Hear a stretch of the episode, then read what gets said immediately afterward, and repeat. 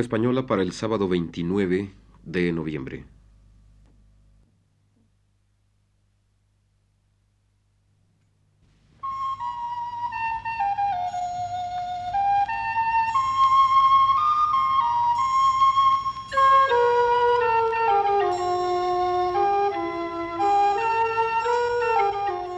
Señoras y señores, presentamos el programa Literatura Española.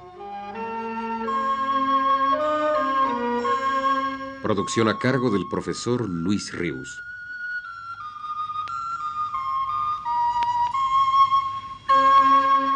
El profesor Luis Ríos nos dice en su texto más reciente.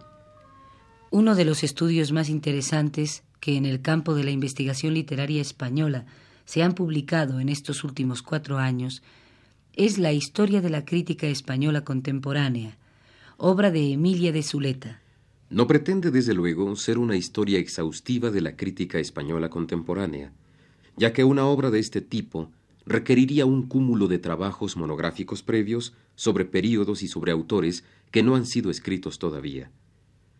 Pero la enorme utilidad de esta historia es que ella, por primera vez, establece las tendencias dominantes en la crítica española de los últimos años a través de los autores más significativos.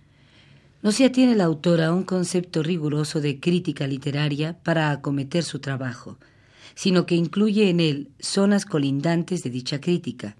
Por un lado, el ensayo que adopta la obra literaria como punto de partida para una meditación personal y subjetiva, y no como objeto directo de indagación, descripción y valoración.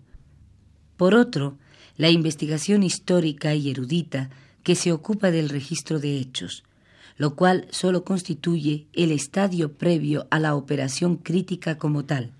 Además de que el problema de la delimitación del campo específico de la crítica es uno de los más complejos que la teoría literaria pueda plantearse, hay otra justificación para que en este caso Emilia de Zuleta haya preferido no atenerse a límites demasiado estrictos. La autora lo explica así. En el caso particular de España, hay factores específicos que han contribuido a retardar el deslinde preciso de esos diversos dominios. La crítica histórica y científica surge tardíamente, de modo que es explicable que la necesaria acumulación erudita absorba los esfuerzos en los niveles académicos y docentes. En cuanto al ensayo, es bien sabido que la extraordinaria difusión de este género en España especialmente entre el 98 y el 36, constituye uno de los fenómenos más característicos de la literatura moderna de ese país. Sus mejores escritores cultivan el ensayo en mayor o menor medida, y a veces sus procedimientos contaminan a los demás géneros. Inclusive, en los filósofos y pensadores se observa un proceso discursivo, ametódico y asistemático que encuentra en el ensayo el cauce expresivo más adecuado.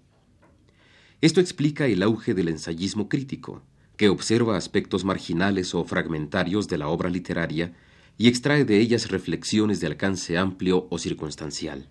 En cuanto al tercer deslinde entre la crítica literaria y la indagación histórico-cultural, también hay circunstancias españolas que explican el predominio de este enfoque.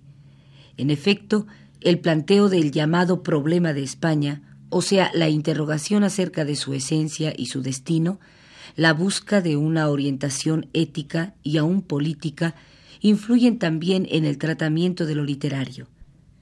Aún en los grandes críticos se observa una manifiesta predilección por las explicaciones totalizadoras fundadas en principios de validez general.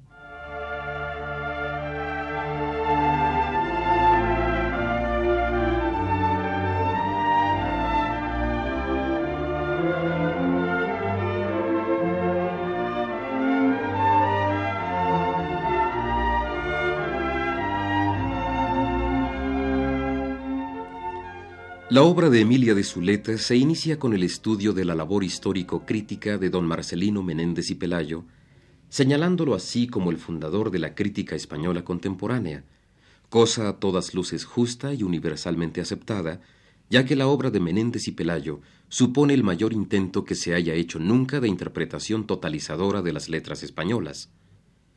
Si de método se trata, pronto descubriremos que esa obra inmensa posee una definida orientación, afirma Emilia de Zuleta.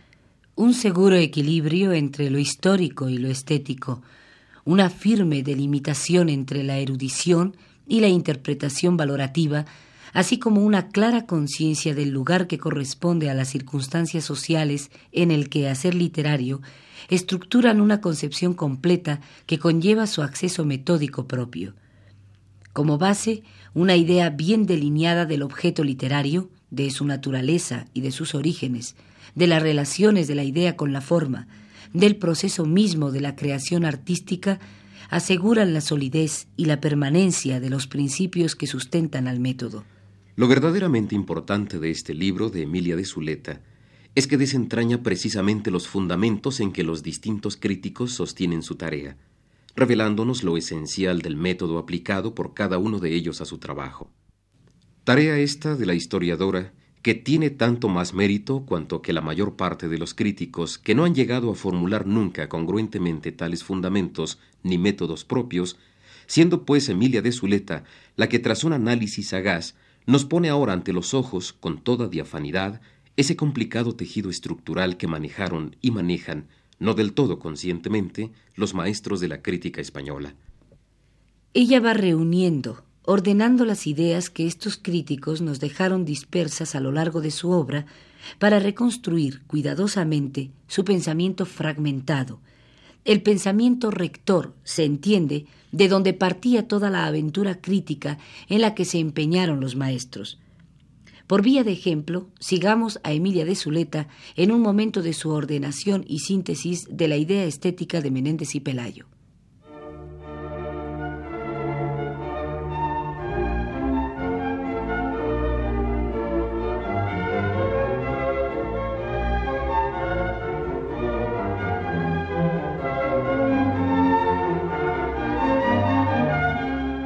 No hay, ya lo hemos dicho, una exposición orgánica de la doctrina estética de Menéndez y Pelayo en ninguna de sus obras. Abundan, eso sí, las reflexiones sobre aspectos aislados de las cuales es posible extraer los elementos que podrían integrarla. Domina evidentemente en él el principio de que el arte es el reflejo de la verdad ideal, o mejor aún, la unión tan estrecha como sea posible entre la idea y la forma. Es tan íntima esa unión que considera inadecuada la distinción entre forma y fondo, por cuanto éste no existiría si no se manifestase en la forma. Este punto de partida, del cual resulta una esencial afirmación de libertad creadora, supone una ampliación extraordinaria de los dominios del arte, en el cual cabe todo lo que se realiza a través de la forma.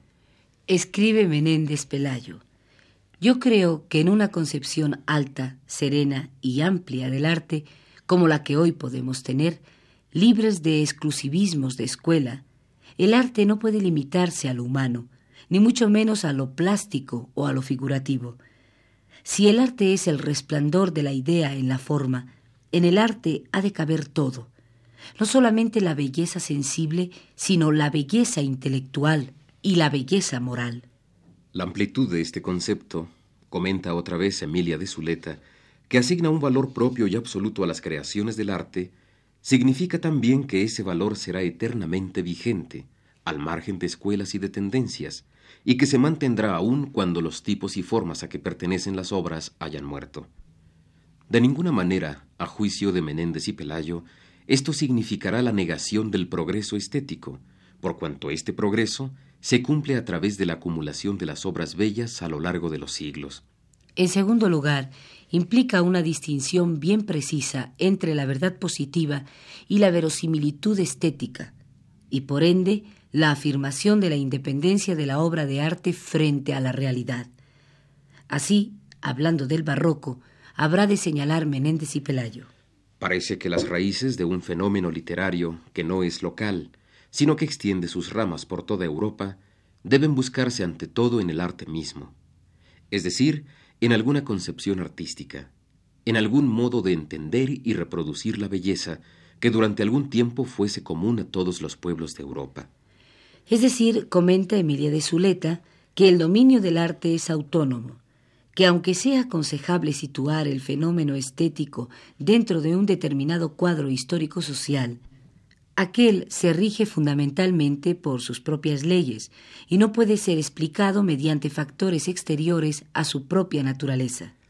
Así lo afirma en otra ocasión Menéndez y Pelayo diciendo, es cierto que el arte, en su manifestación histórica, no se concibe aislado del medio social, ni independiente de los demás órdenes de la vida, pero en lo más profundo de su esencia, en lo más sustantivo, en lo que le hace y constituye obra bella, el arte cumple las leyes de su propio interno desarrollo y se emancipa en gran parte de las transitorias combinaciones políticas.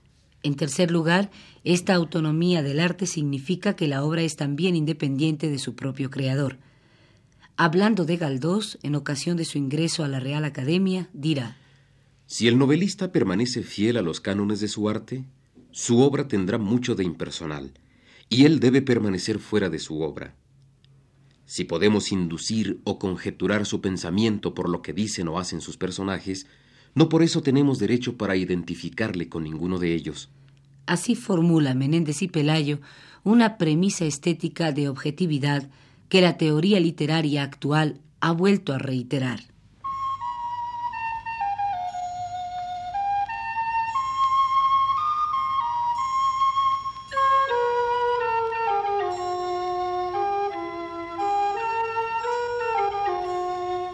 Este fue el programa Literatura Española, producción a cargo del profesor Luis Ríos.